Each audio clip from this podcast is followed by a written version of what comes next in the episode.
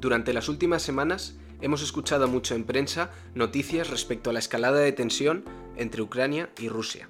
Un aumento en el número de tropas en la frontera, reuniones entre el presidente ruso y representantes occidentales, como por ejemplo Biden.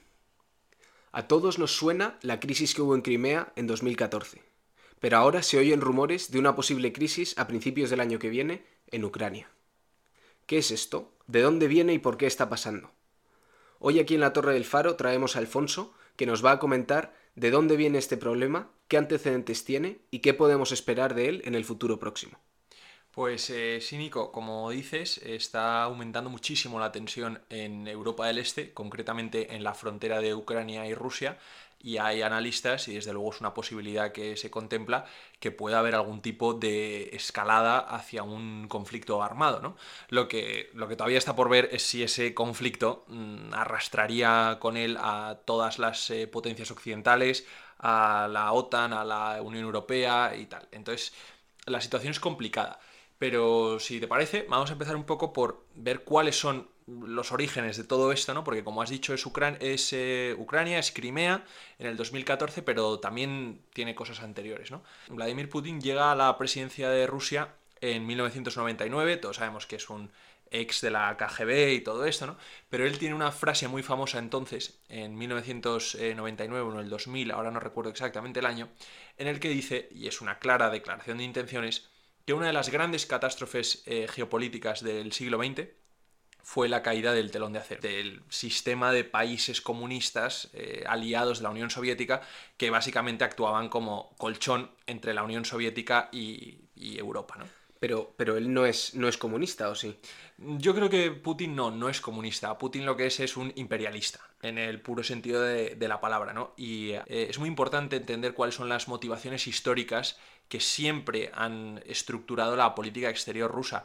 Rusia es un país que durante toda su historia ha sido sujeto de invasiones. Entonces, el puro ethos de su política exterior siempre está en la defensa. ¿no? Eh, tanto los zares fueron invadidos por Napoleón y luego quisieron defenderse de posibles invasiones siguientes, como los soviéticos. Rusia fue el país que más sufrió durante la Segunda Guerra Mundial, y por eso durante la Guerra Fría quiso asegurarse este colchón de estados, este telón de acero, para impedir una futura posible invasión. Y Putin lo que quiere es recuperar ese colchón. ¿A quién tiene miedo Putin? ¿Por qué quiere recrear este sistema de satélites que tenía la Unión Soviética antes? ¿De qué, de qué tiene miedo? Pues es, es, curioso, ¿no? Porque eh, tiene miedo todavía de esas viejas dinámicas de la Guerra Fría. La Guerra Fría, evidentemente, la pierde la Unión Soviética y la ganan los occidentales. Y la alianza militar occidental, la, OTAN, la Organización del Tratado del Atlántico Norte, sigue todavía en pie. Y durante los primeros años del siglo XXI, entre el 2004 y el 2008, se produce una expansión de los miembros de la Alianza Atlántica, que antes acababa en Alemania, pues se va extendiendo y empieza a agrupar a países que antes eran del eje soviético. Pues eh, Polonia, eh, los países bálticos, Letonia, Lituania y Estonia, Rumanía, todos esos países que antes eran parte del imperio soviético, ahora resulta que son de la Alianza Atlántica. Esto es lo que, lo que aterra a Rusia, que ve que eh, la Alianza Atlántica se va acercando cada vez más a sus fronteras y que Rusia va perdiendo su colchón natural. A mí esto me suena en cierto modo un poco a excusa por parte de Putin, porque aunque se hayan unido y se hayan, hayan, acercado posiciones hacia la Alianza Atlántica, no veo un, carácter agresivo en esto, sino más de distanciamiento hacia Rusia. Bueno, es que el carácter agresivo está en que la OTAN funciona por un principio fundamental que es su artículo 5. El famoso artículo 5, que solo se ha invocado una vez, eh, es que un ataque a uno de los miembros de la alianza será respondido por todos los miembros. ¿Cuándo se invocó? Aunque... Pues se invocó el 11S. Estados Unidos dijo que había sido un ataque a uno de los miembros de la alianza, invocó el artículo 5 para reclamar el, apoyo de los demás. Entonces, claro, si ahora los países sobre los que Rusia pretende una esfera de influencia, como son los países bálticos, por ejemplo, resulta que están unidos a Estados Unidos y el resto del occidente y de repente pueden tener eh, bases militares de Estados Unidos o de otros países occidentales en su territorio tan cerca de Rusia, esto es lo que Rusia ve como algo muy agresivo. Además son países que mientras se iban adheriendo a la OTAN en, 2004 eh, a 2008, también se iban incorporando a la Unión Europea. Es el proceso de expansión de la Unión Europea hacia, hacia el este, lo cual priva a Rusia además de una esfera de influencia política y económica que la, gana, la gana Occidente. Entonces todo esto es lo que está alterando, lo que ha alterado mucho a Putin y el objetivo principal de su política exterior es revertir esto. Yo hace muchos años estuve en una conferencia de uno de los eh, profesores más, eh, más expertos en historia rusa, ¿no? que se llama Dominic Lieven y dijo que Rusia estaba jugando a un, ser una potencia de mediados del siglo XX, una potencia de la Segunda Guerra Mundial, pensando en términos de territorio, de materias primas, de esferas de influencia, cuando la moda, por llamarlo así en la geopolítica, ahora es otra, ¿no? Es el comercio, es la, ciberseguridad y todas estas cosas que están al orden del día. Y sin embargo estamos viendo que este panorama de seguir jugando a la Segunda Guerra Mundial, de, las, de los territorios, las esferas de influencia, sigue siendo importante. Entonces esto nos pone un poco en situación en cuanto al contexto histórico y un poco geopolítico de cómo se han movido los países desde, desde la caída del telón de acero. ¿Cuáles son entonces los objetivos de Putin o qué, qué fichas ha movido en este principio del siglo XXI? Todo empezó en 2008, es el primero de sus movimientos, por así decir, más, más temerarios, que fue la invasión de Georgia. Georgia en el Cáucaso, pegado al Mar Negro, una también ex república soviética, que se había ido acercando a Occidente progresivamente. Eh, Rusia lo invade, dice que hay unos, hay unos rebeldes prorrusos en la región de Osetia del Sur y de eh, que eh, necesitan del apoyo ruso. Un poco lo que hacía Hitler con los alemanes, ¿no? Decía que había alemanes fuera de las fronteras de Alemania que necesitaban de la ayuda de la madre patria. Sí. Bueno, pues un poco lo mismo. Rusia ocupa estas regiones donde hay separatistas prorrusos y básicamente eh, va a la guerra con Georgia y Georgia ha perdido gran parte de su territorio, estos dos franjas de terreno que digo, ¿no? Osetia del Sur y Abkhazia. Luego, en 2014, es la famosa, la que todos recordamos, que es la anexión de Crimea. Y todo esto había empezado por un poco lo mismo que íbamos hablando, porque Ucrania, que nunca se había adherido a la Unión Europea ni tampoco a la OTAN, y además Ucrania tiene una relación cultural e histórica muy cercana con Rusia, de repente en 2013 hay una revolución que derroca al presidente Yanukovych, que era prorruso, siempre había sido una especie de satélite de Putin, y empieza un acercamiento hacia la Unión Europea. Y Putin, para revertir esto, inicia eh, la anexión de Crimea, que era la base principal marítima rusa en el Mar Negro, punto geoestratégico importantísimo, eh, temiendo que Ucrania se vaya a adherir a la, a la Unión Europea.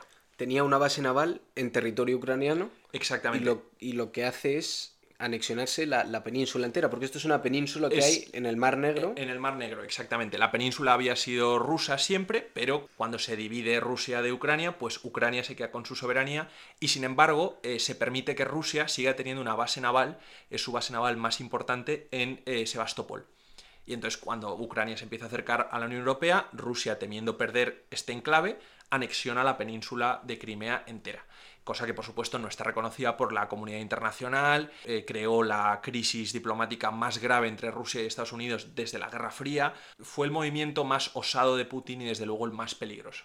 Y ahora lo que se ha quedado es Ucrania sin Crimea, y no solo sin Crimea, sino con una región que es la región oriental de Ucrania, la más pegada a, a Rusia, que se llama Donetsk, donde también hay un enorme e incipiente separatismo ruso que temen que Putin pueda utilizar como excusa para anexionar también esa parte de Ucrania.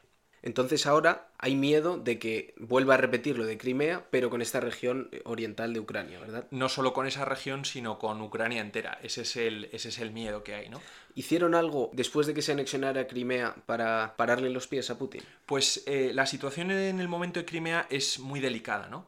Porque es en el 2014 donde la Unión Europea tiene eh, problemas aún con la recuperación económica, Estados Unidos está todavía muy metido en Oriente Medio, es eh, el auge de la crisis en Siria, y entonces la crisis de Crimea deja a Occidente un poco descolocado. ¿no? Se llegan a unos acuerdos, que son los llamados acuerdos de Minsk II, que se firman en el 2015, y los firman Francia, Alemania, Rusia y Ucrania, los firman en Bielorrusia, que más o menos pone fin a la medio guerra civil que había surgido en el oriente de Ucrania, en el este de Ucrania, entre los prorrusos y los pro-ucranianos. Por supuesto, los prorrusos financiados por Rusia, aunque eso eh, los rusos nunca lo, Nunca lo admiten abiertamente, pero están claramente financiados por ellos y hay eh, mercenarios rusos en, en, el este de Ucrania. ¿no? Pero estos acuerdos de Minsk II suponen un alto el fuego, no se reconoce nunca la soberanía rusa sobre Crimea. Pero no se fuerza que lo devuelvan y se les ponen sanciones. Claro, eh, sanciones, sanciones se han impuesto a, Rusia por lo de Crimea. Y además, por ejemplo, se le expulsó del G8, esta conferencia de los ocho países más importantes del mundo, que ahora ya es G7. Rusia ya no está admitida en el, en el G8. Vale. Estos acuerdos de Minsk II básicamente convierten eh, Ucrania, la parte oriental de Ucrania, en una esfera de influencia rusa, porque no, no fuerzan un desarme, o aunque, aunque establezcan un desarme, no lo fuerzan, y eso continúa siendo una región básicamente controlada por Rusia. Y como ya digo, Crimea, el estatus de Crimea no cambia, ¿no? Y entonces ahora, ¿la situación cuál es? ¿Qué está pasando? porque hay miedo de que actúe, este miedo se debe a la presencia de tropas, pero ¿hay alguna, algún indicio más que apunte hacia esta inminente invasión? Todo es como muy confuso, ¿no? Eh, el Pentágono dice que hay alrededor de 100.000, 120.000 tropas rusas, tropas rusas, ejército ruso, en el lado ruso de la frontera.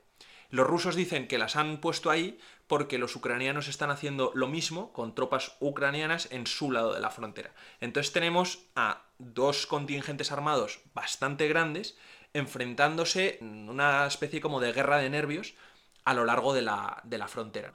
Además, está aumentando la tensión porque mientras esto está sucediendo en la frontera de Ucrania, Putin ha estado a punto de perder el control de otro de sus estados satélite, que es Bielorrusia, eh, donde el presidente Lukashenko estuvo a punto de perder el poder en unas elecciones que acabaron con una especie como de intervención rusa que puso en fuga a los opositores y además ahora están coordinando una bomba de migración desde Bielorrusia hasta Polonia, hacia Polonia, que es esto también que ha salido en las noticias. Eh, la, situación está muy, muy complicada. ¿Puede empezar una guerra? ¿Puede estar Putin solo intentando meter miedo? Bueno, estas son como las dos opciones que, que se barajan.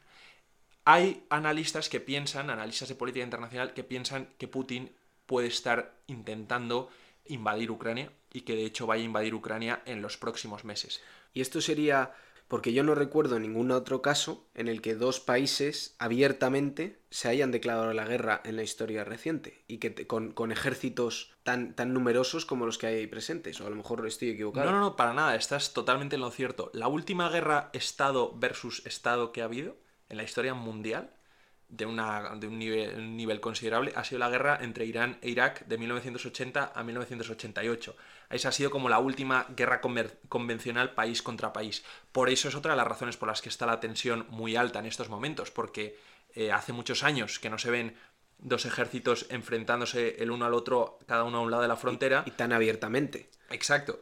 Y además no solo eso, Putin recientemente ha publicado un ensayo, ahora se ha vuelto ensayista, no creo yo porque se haya vuelto académico, sino simplemente porque es una declaración de intenciones, un ensayo que se titula sobre la unidad de rusos y ucranianos, en los que dice que Ucrania no puede existir sin Rusia porque siempre han sido la misma nación, que la separación de ambos es una aberración histórica y que Ucrania y Rusia solo podrán estar completas, ambas dos, cuando vuelvan a ser una sola. Bajo el mandato de Putin. Bajo el mandato de Putin, por supuesto.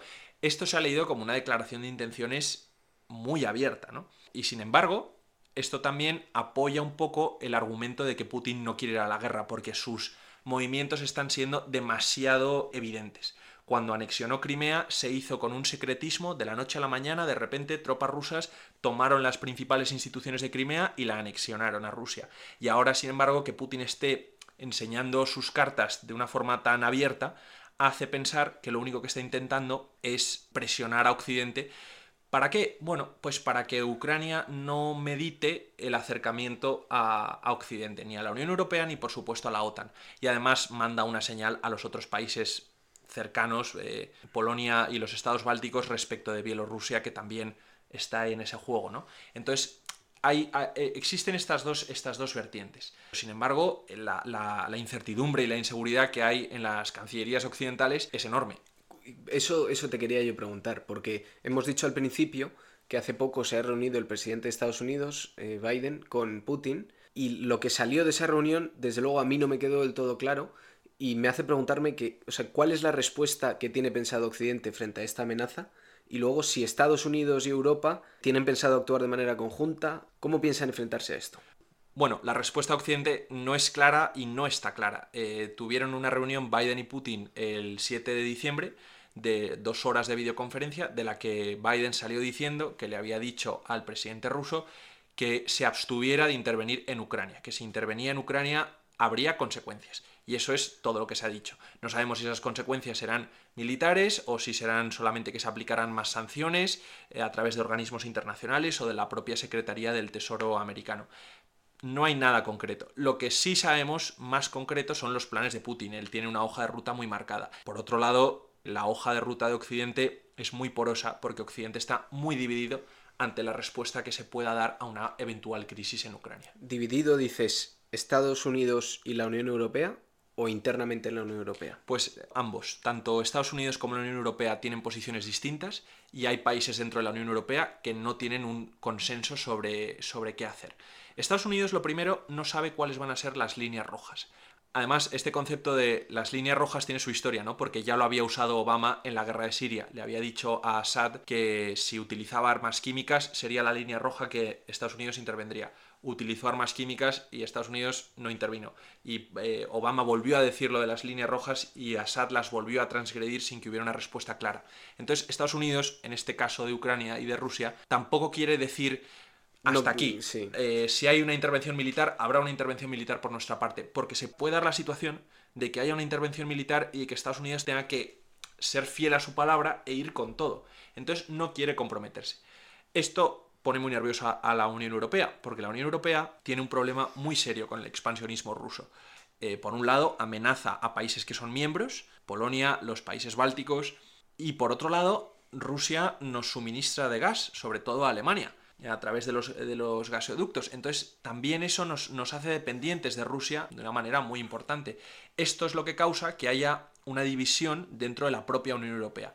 Alemania y Francia son más pragmáticas, proponen una especie de apaciguamiento a Rusia para evitar males mayores y en cambio países que están más en la frontera, como Polonia, por ejemplo, que acaba de recibir esta ola masiva de inmigrantes liberada por Bielorrusia por órdenes de Putin, o los países bálticos, que están mm, en frontera con Rusia directamente y que ven sus movimientos de tropas, eh, están mucho más preocupadas y apuestan por una respuesta más contundente, porque dicen, hoy es Ucrania, pero mañana podemos ser nosotros. Desde luego, respecto al apaciguamiento, ya hemos visto en otras épocas cómo no ha funcionado o cómo sí ha funcionado. Este es otro de los debates que hay dentro de la Unión Europea, ¿no? dentro de la política exterior de los países europeos. Yo ahí me estoy refiriendo al ejemplo con Hitler en la intervención en los Sudetes y, en otros territorios que se fue anexionando poco a poco y en general la comunidad europea no intervenía. Es que eso se llama eh, la analogía de Múnich, ¿no? Y se ha utilizado mucho de decir, con Hitler no intervenimos y al final pasó lo que pasó. Y sin embargo, hay otra analogía que es la analogía de, la analogía de Nasser. ¿no? Esto no, lo conoce mucha gente, pero Nasser fue presidente de Egipto cuando la descolonización en los años 50 y tal. Pues Nasser nacionalizó la compañía británica del canal de Suez y Anthony Eden, que era el primer ministro británico, dijo, tenemos que ir a la guerra, no podemos apaciguar a Nasser porque ya sabemos lo que pasó con Hitler. Y sin embargo fue una guerra desastrosa en la que Francia y Reino Unido sufrieron una derrota humillante y que dejó claro que eh, Anthony Eden había malinterpretado las lecciones del apaciguamiento a Hitler. Es tentador siempre decir, no se puede apaciguar porque ya vimos lo que pasó con los nazis, pero eh, la situación a veces puede necesitar de un apaciguamiento. Yo no estoy seguro de que se tenga que apaciguar a Rusia, pero tampoco se puede ir a, a una confrontación directa, ¿no? También, claro, esto es un propio debate que tenemos que asumir los europeos. ¿Cuáles van a ser nuestras líneas rojas? Porque sabemos dónde no se va a parar Putin. Y hasta dónde estás dispuesto a defender a tus aliados. Y hasta dónde estás dispuesto a defender a tus aliados, exactamente. Y ahí entra otro debate enésimo en toda esta cuestión de si Ucrania es un aliado, porque Ucrania no es miembro de la Unión Europea y no es miembro de la OTAN nosotros pues eh, no, no, tenemos un compromiso con ellos, salvo el de la propia situación de no permitir que Rusia se expanda, porque hoy puede ser Ucrania, pero mañana puede ser un, no un aliado europeo, sino un miembro de la Unión Europea. ¿no? Pues nada, Alfonso, muchísimas gracias por ponernos un poco al día de toda la geopolítica del este de Europa y la verdad es que, en cierto modo, no sé si miedo, pero por lo menos respeto da el hecho de que haya un enfrentamiento o un posible enfrentamiento tan claro y tan abierto entre Ucrania y Rusia. La cosa es que Putin piensa de forma histórica y además eh, tiene una ventaja, si se puede llamar así, que si como no tiene unas elecciones de las que preocuparse, puede pensar muy a largo plazo. Pero bueno, esto ya es un debate para otro día, el del largo plazo de los países dictatoriales y de los países democráticos. Seguiremos viendo las noticias de, que vienen de Europa del Este.